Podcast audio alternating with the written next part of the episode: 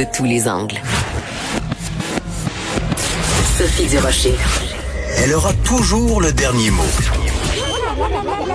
Même si vous parlez en dernier. Vous écoutez On n'est pas obligé d'être d'accord.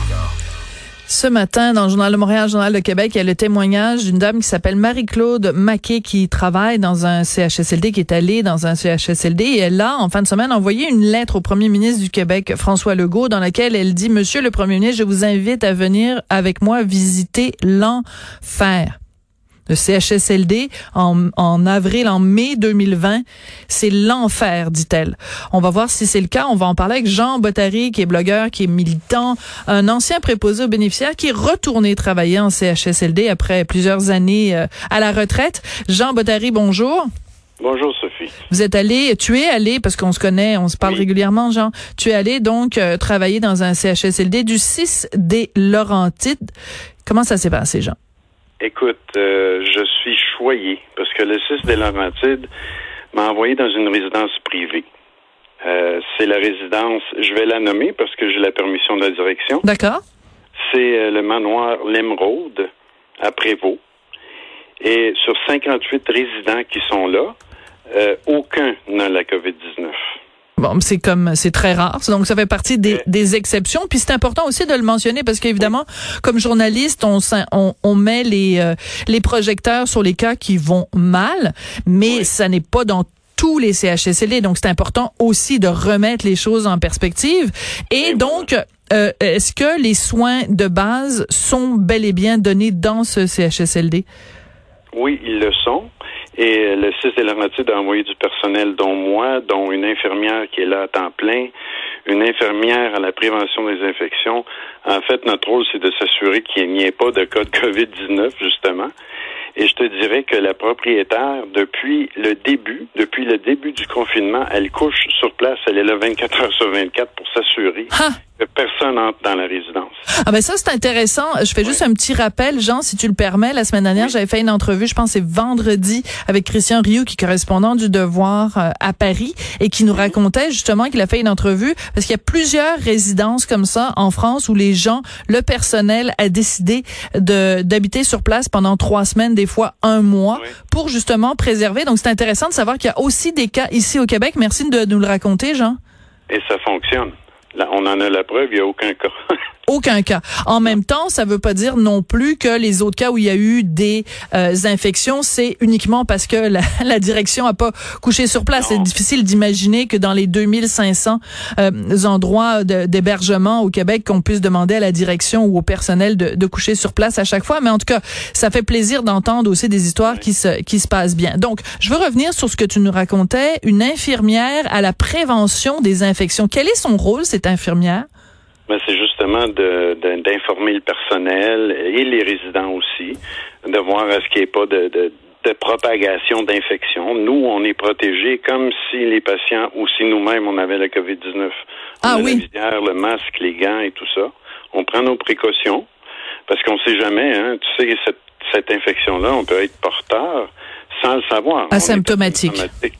Voilà, donc on fait très, très, très attention. Oui. Alors donc, euh, toi qui es habitué quand tu faisais ce métier-là, il y a plusieurs années de ça, de, de rentrer et d'être en contact physique très proche avec les gens que tu soignais et dont tu prenais soin, quelle différence ça fait quand tu rentres dans la dans la chambre, par exemple, de quelqu'un qui est peut-être euh, euh, en perte de, de enfin, en perte de, de voyons, tu vois ce que je veux dire là? Autonomie. perte d'autonomie, mais tu sais aussi Oui. qui, qui, qui, en, qui en perd un peu des petits bouts là, oui c'est ça. Oui. Euh, Oui. De devoir rentrer habillé un petit peu comme un cosmonaute, quelle est la réaction? Ben, je te dirais que les gens sont habitués maintenant parce que ça fait quand même plusieurs semaines que c'est comme ça. Même moi, ils me reconnaissent pas. Puis un homme, hey, un homme dans la résidence, il y en a pas d'homme. Il y a juste un monsieur seul. à l'entretien ménager. Oui, t'es le seul homme.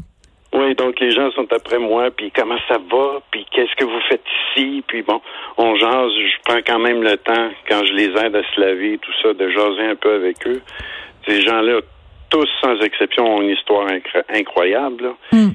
mais j'ai le temps de les écouter, ces personnes-là, c'est ça que j'aime. C'est ça qui fait une différence aussi par rapport à, à, toutes les histoires d'horreur euh, qu'on entend.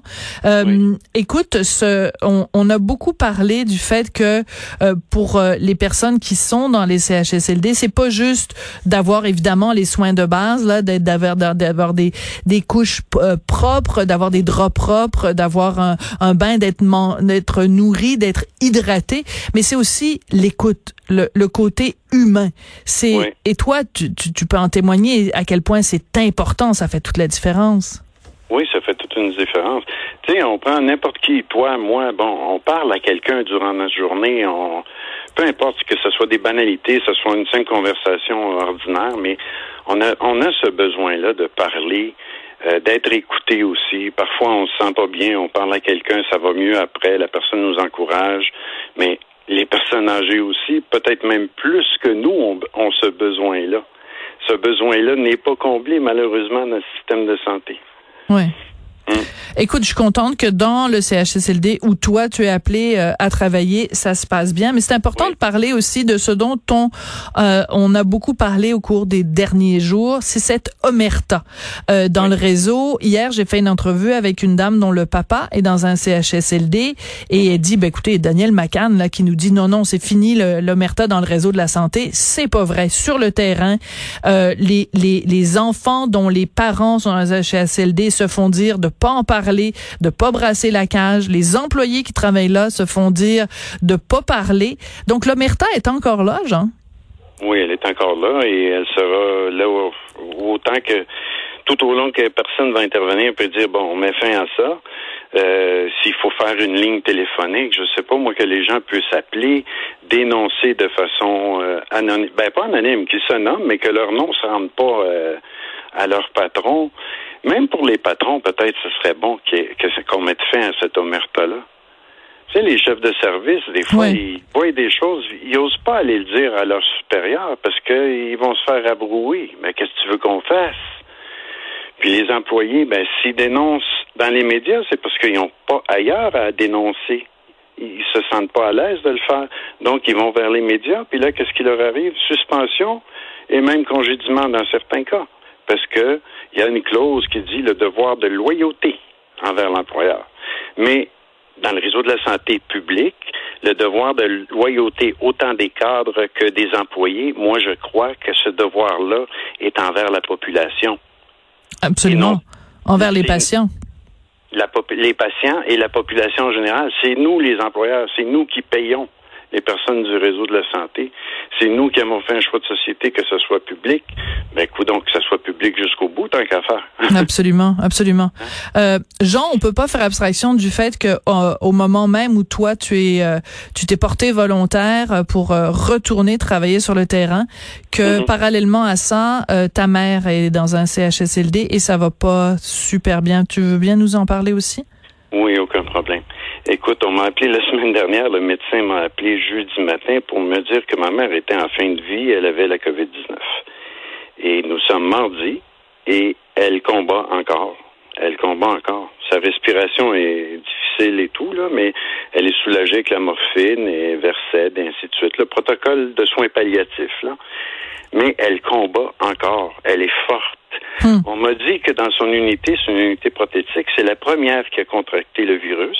Ah oui? Oui, dans les, dans les résidents. Et il y en a qui sont décédés depuis. Et elle, elle est toujours là. c'est incroyable. Ça en dit beaucoup aussi sur sa force, euh, sa force euh, de, de, caractère et sa résilience, mais ça rend pas la chose plus facile nécessairement pour toi et, tes proches. Dis-moi, vous avez pu aller la voir, euh, vous avez eu le droit justement du fait qu'elle était en fin de vie, vous avez eu le droit d'aller la voir. Raconte-moi comment ça s'est passé.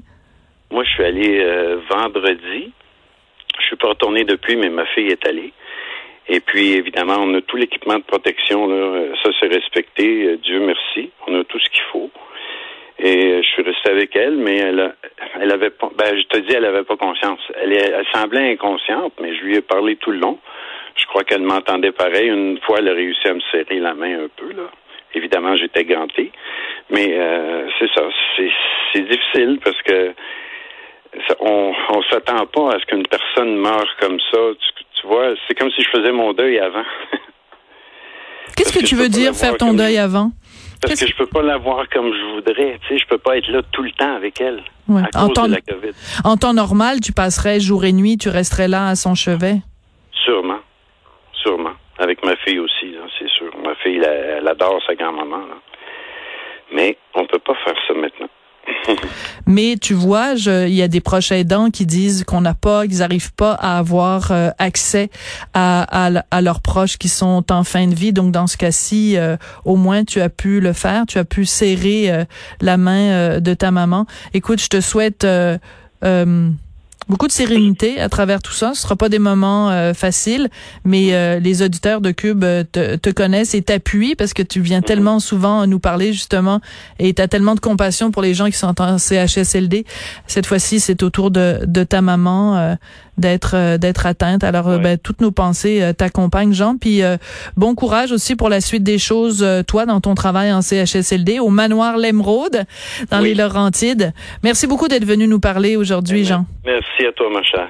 Jean Bottary, que vous connaissez bien, qui vient régulièrement sur les ondes de Cube nous parler. Il est blogueur, activiste et ancien préposé aux bénéficiaires. Restez avec nous parce qu'après la pause, on va parler avec Rosemary Charret du poids euh, que ça représente, euh, du poids psychologique euh, de cette euh, pandémie, mais aussi de cette anxiété face au déconfinement.